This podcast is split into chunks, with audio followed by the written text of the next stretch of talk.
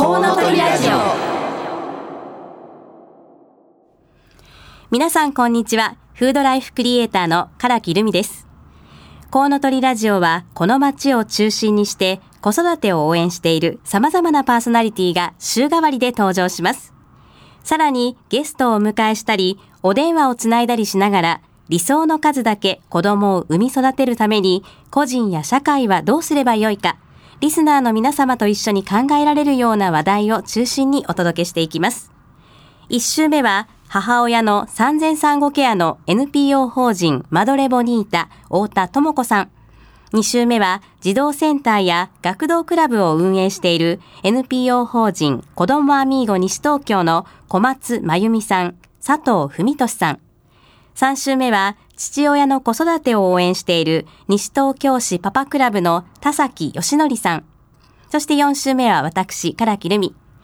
え、また、来週5週目なんですが、大晦日ということで、コウノトリラジオ大晦日スペシャルと題しまして、毎週別々に担当している担当者が、え集まりまして放送する予定です。皆様どうぞお楽しみに。この番組では、リスナーの皆様からのメッセージをお待ちしております。FM 西東京のホームページからリクエストメッセージのバナーをクリックして必要事項を入力の上送信してください。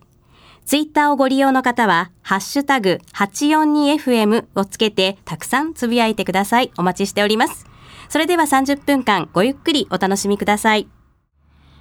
この番組は理想の数だけ子供を産み育てられる社会の実現を目指して活動を行っているワンモアベイビー応援団の提供でお送りいたします。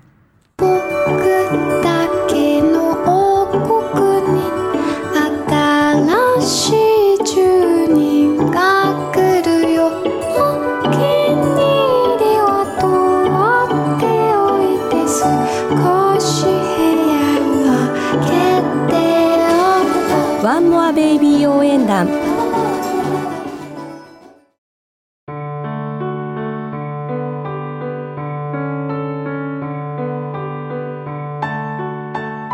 フロムこうのとりインフォメーションコーナ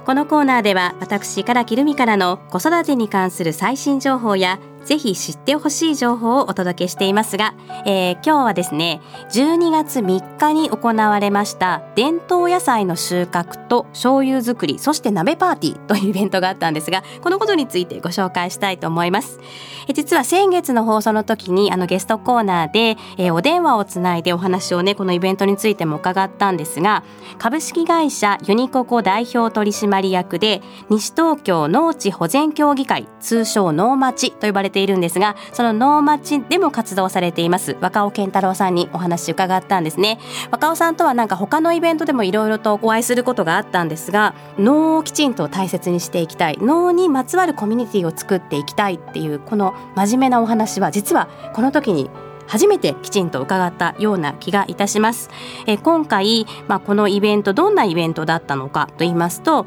まず、えっと、西東京市の芝久保町にみんなの畑って言って、えっと、本当に、あのー、申し込んだ方であったら自由に見学に行けたりあの農作業を手伝ったりできる畑があるんですね。でそこで今、えっと、このイベントの時に取れたのが東京長株とえーと、それから大根と、まあ、大根と株が取れたわけなんですが見た目はねでもあの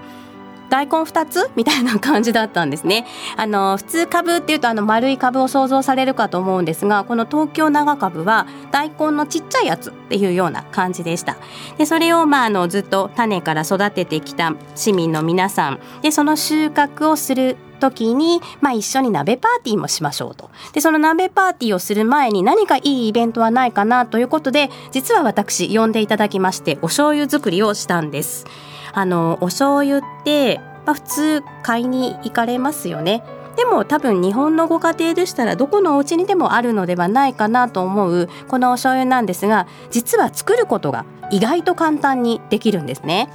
で最近あのいろんな麹ブームであったり発酵食品ブームっていうことでお味噌をお家で作られる方とか塩麹を調味料にするなんていう方は結構ねもしかしたらいらっしゃるかもしれませんが、まあ、お醤油も作れるんだぞ ということででそしてこのお醤油作るのは簡単なんですが実は、えっと、本当にね作る時に必要なものって大豆と麦とお塩とお水があればできるんですね。ですが、えーと、意外に市販品のお醤油って色がつけてあるものであったりあの香り付けされている本物でないお醤油が意外と多くてですね。意外と添加物がたくさんあるものの一つでもあるんです。まあそれにはちゃんとやっぱり理由がありまして本物を作るのにはちょっと高価になるです。意外と。なので、まあ、あの添加物の多い市販品も多いんですが実は作り方自体は簡単。ということで、まあ、あのどの家庭にもある調味料を小さなお子さんたちにもどんなものでできているかっていうのを見ていただければなと思ってえ今回この企画に載せていただくことにしましたで実際まあいろんな説明をしながら作ってもらったんですけどすごく嬉しかったのは本物のお醤油になる手前の麹っていうのがあるんですけど大豆麹とか麦麹を触った子どもたちがすげえいい匂いとかいい香りって言ってくれたんですね。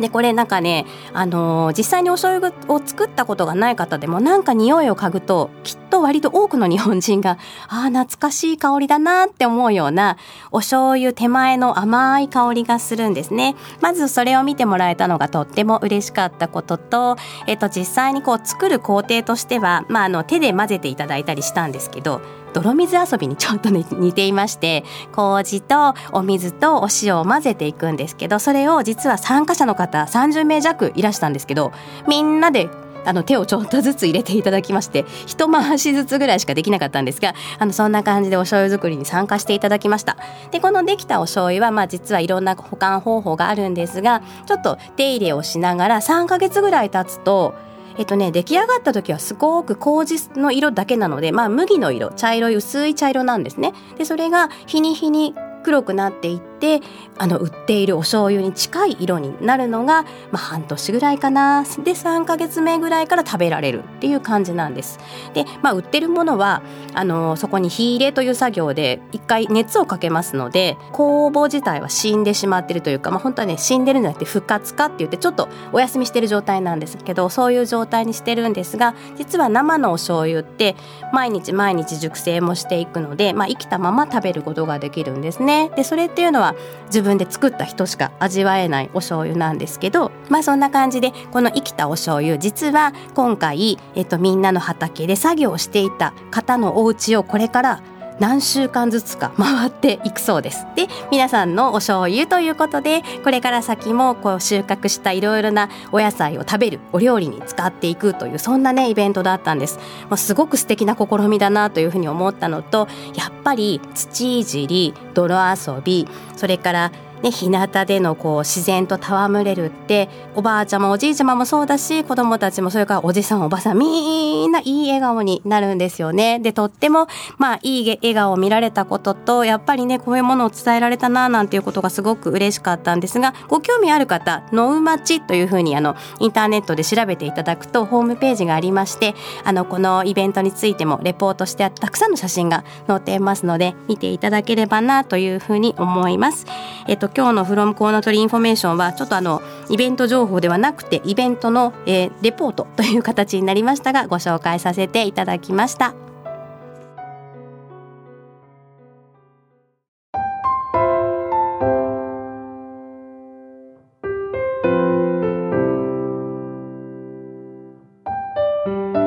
今回はここでワンモアベイビー応援団が実施したワンモアベイビー家族調査についてご紹介したいと思います。立ち会い出産、あなたは推奨派反対派という調査なんですが、皆さんは立ち会い出産をしましたでしょうか？えー、様々な事情で立ち会い出産の有無を選べないこともあると思いますが、まあ、一方で、えー、この病院は立ち会い出産ができるからとかできないからという理由でね、あの、産院を決めた方もいらっしゃるのではないでしょうか。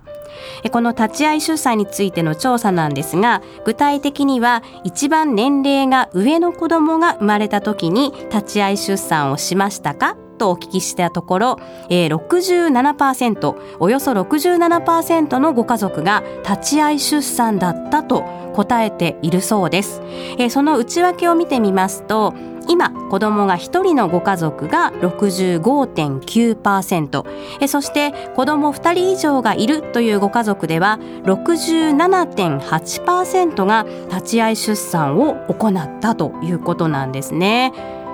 これ立ち会い出産された方が67%って私の中では意外に多いなという印象だったんですが皆様いかがでしょうか？そして立ち会い出産をして子供1人だけっていうご家庭とそれ以上2人以上いらっしゃるというご家庭では少しだけ立ち会い出産をした方のパーセンテージ2人以上いらっしゃる方の方が多かったっていうあの結果なんですね。まあ、あの、いろいろ、こちらの調査でも、えー、立ち会い出産をね、実際にするかしないか考えた、まあ、その理由として、立ち会い出産をすると、夫婦の営みが減ると聞いたことがある、ですとか、えー、おろおろしていると妻に失望されるかも、といった、まあ、男性からの心配の声、それから、えっ、ー、と、恥ずかしいから出産シーンは見られたくないという女性の声も、まあ、あったということなんですね。まあ、これなんとなくわかる気がしますよね。で、実際あの、私、今、あの、3人子供供がいるんですけどもう最初から立ち会い出産しか実は考えてなかったぐらい、うん、当たり前に立ち会い出産をしようって、まあ、思ってはいたんで、私がしようっていうのもおかしいですかね。あのそういう出産にするつもりだったんですがただこれねなんかもう例えばご主人がすごい反対してるのに無理に立ち会い出産をするとかいうパターンも意外にまあなんかそれが原因で喧嘩したなんていう話も友達の間ではよく聞くんですけどもう2人の子供なのになんで一緒に立ち会ってくれないんだろうとかあの、ね、先ほど男性の方で立ち会い出産をするとあのお母さんとして見てしまって女性として見られなくなるなんていうね話をよく聞くのであの奥さんの方がそれを気にしてあのやめてほしいっていうパターンとかいろいろ聞いたは聞いたんですけど何でしょうね。多分すごく悲惨な出産シーンを思うと恥ずかしいとか多分男性の方もなんかすごいなんかしてくれって頼まれてるのにしてあげなかった後悔とかわかんないですけど、まあ、トラブルも起きるのかもしれないですけどなんかそうじゃない出産もあるのでそこまでなんか悩まなくてもいいかなっていうところと実際にその時になって出てってほしいと思ったらその時に出てってほしいって伝えてもいいわけですよね。まあそういう話し合いがあれば。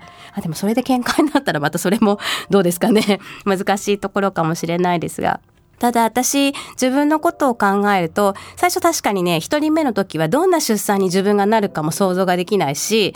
まあ、怖いんじゃないかとか苦しいんじゃないかとか痛いんではないかっていうふうにも思ったのでちょっと多少乱したら嫌だなとか変な姿見られたら嫌だなっていう気持ちがなくはなかったんですね。でも一緒に産みたいなと思ったんですね。で2人目の時はなんだあれだったら絶対に立ち会いしてよかったなって思ったのでどうしても一緒にしたいってさらに思ってで実はえっ、ー、とまあなんか例えばね女の人の場合多分なんか恥ずかしい姿を見られたくないっていうことあると思うんですけど別に出産そのものを目の当たりにしなくてもいいわけですよね。同じ部屋にいて、あの、彼女の頭側にいて、こう手を握ってあげるのでも立ち会い出産ですよね。だから多分そこが、こうなんか勝手にそうじゃないものを想像してるんじゃないかなという気もするんですが、いかがでしょうか？私なんか自分のことこんなに喋るのもいかがなもんかと思いますけど、3人ともね、あの、夫の背中を借りました。2人ともね同じ方向向いてたんですなんか想像つきますか？えっと、座ってもらって前にで私彼の顔は見えない状態で背中を借りて彼の背中に抱きつくみたいなそういう状況です。で私後ろにいるのでこれ恥ずかしいとかはないじゃないですか。そうでもなんかこう掴むものとして夫だったので それはそれでまあちょっと痛い思いさせたかどうかは分かんないですけどでもすごく嬉しかったのは子供が生まれた時初めてなので自分では何にも分かんないんですけど先に私の手に涙が落ちたんですよ。あなんか生まれたんだってすごい思ってそれはねあ私が今泣きそうだわ。すごくね嬉しい瞬間でした。でこれを味わえるのは一緒だったからかなっていうとこがあるのでおすすめしたいとこですね。で3人とも実は同じ体制で最終的には産んでるので私は多分その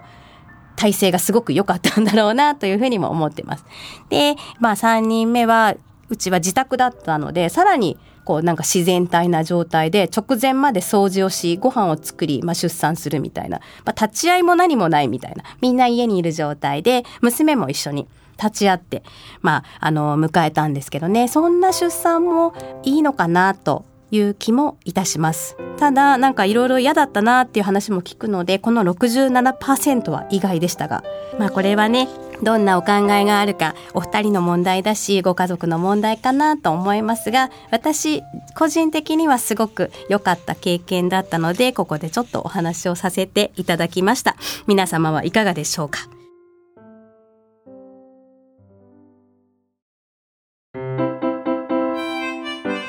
はここで今回はもう一つねこの「ワンモアベイビー家族調査ご紹介したいんですが、えっと、先ほどの立ち会い出産第3回のものだったんですが今回第5回「えー、ワンモアベイビー家族調査」ということでちょっとご紹介しますね。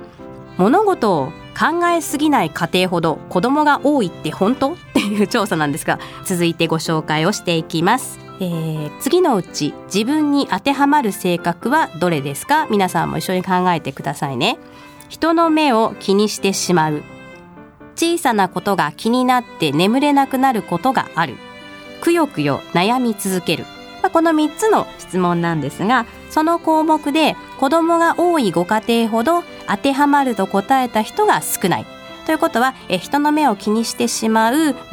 小さなことが気になって眠れなくなることがある。ない。えくよくよ悩み続けないというふうに、まあ、答えた方の中で子供がまあ多いご家庭が多くあったということなんですね。子供が多い家庭ほど答えのないものは割り切って考えくよくよと悩むよりはバシッと切り替えるのが上手な傾向にある。イコール考えすぎないということなのかもしれません。ということなんですがいかがですか、まあ、この考えすぎないってねあの風に言われてましてもちょっと抽象的ですし意識して行うのは難しいという意見もあるかもしれませんがただなんかこの3つの私質問を聞いた時に大雑把っていうことではなくってねここにも書いてありましたが答えがないことってたくさんあるじゃないですか。考えてもしょうがないというか気にして改善するのは当たり前のことだしした方がいいのかなというふうには思いますが明日雨が降るかなみたいなこうどうしようもないことを考えても心配してもしょうがないっていうのは確かにそうだと思います。私はまあ割とやっぱりそうですね。何も考えながら確かに3人もいるのかもしれません。そして3人4人って欲しいなって言ってた知人でこう未だ1人の子がいるんですけどその子のなんかの話を聞いてるとまず1人目にこれだけお金がかかってしまったっていう計算を先にしてこれがかける2だったら無理だと。どう考えても出せないお金がっていうふうにその子はやっぱり言っていてあの一人もう一人が作れない子もいれば反抗期ってみんなあるじゃないですか。あの寝ない時期もありますし夜泣きの時期とかもありますけどそういうのを経験しちゃったらこれと同じことがもう一回起こったら無理だっていうふうに先に決めつけてやっぱりちょっと2人目を躊躇しているお家とか、まあ、あと手伝ってくれるパパと手伝ってくれないパパが多分いると思うんですけどその手伝ってくれない方のパパだとやっぱり難しいっていうふうに、まあ、考えてしまったりでも本当にそうなるかは分かんないですよねっていうとこがあって私なんかあんま気にしなかったんですけど、まあ、確かにそういうことをどうなるか分からないような話でこう悩んで次の子に踏み切れないっていうのはあるかもしれないですよね。で私やっぱ確かに3人いるとお金もかかるしすごいどうしようって思うことたくさんあるんですけどうちの母がねよく子供が生まれてくるってことはその子は銀のスプーンを持ってくるのでその子は絶対ね一緒に食べられるもの食いぶちをね 必ず自分で運んでくるっていうふうに言ってたんですよ。まあ、それをそのまま鵜呑みにしてまあいろいろ考えるとこもありましたがあでもそういうふうに言ってたしなんとかなるんじゃないかって思ってあとねもう一つねよく言ってたのが月に5,000円でも貯蓄ができるんだったら大丈夫とか言って。まあ、何の根拠があったか今から 考えるとよく分かりませんが、まあ、それでまあなんとかうちは4人兄弟なんですけど、まあ、暮らして きたのでその自信だったのかもしれないですけどそういうふうに言われた、まあ、そういうのねだから考えすぎてもしょうがないのでまあ、なんとかなるんじゃないかなっていういい加減なところも一緒になってうちは埋めてしまいましたが皆様いかがでしょうか？ただまあね子育てまだ全然終わってないのでこれからどれだけのお金がかかるんだろうってたまにちょっと不安になる時はありますけど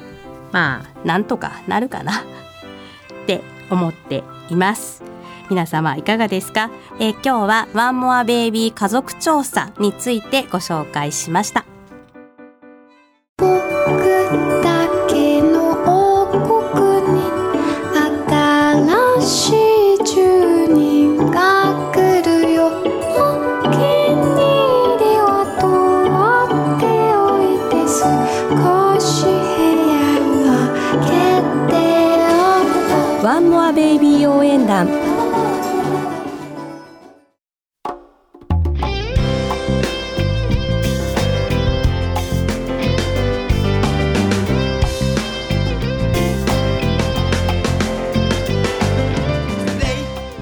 さてそろそろお別れの時間となりました。本日の放送はいかがでしたでしょうか？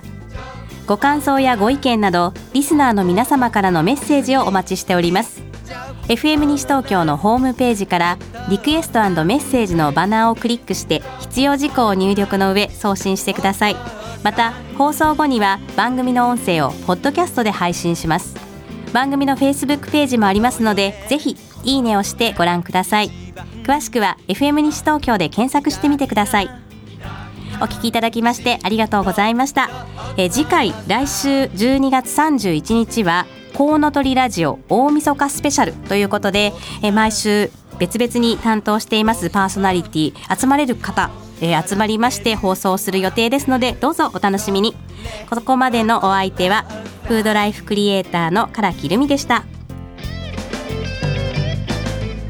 この番組は理想の数だけ子供を産み育てられる社会の実現を目指して活動を行っているワンモアベイビー応援団の提供でお送りいたしました。家族のために大きな愛を注いで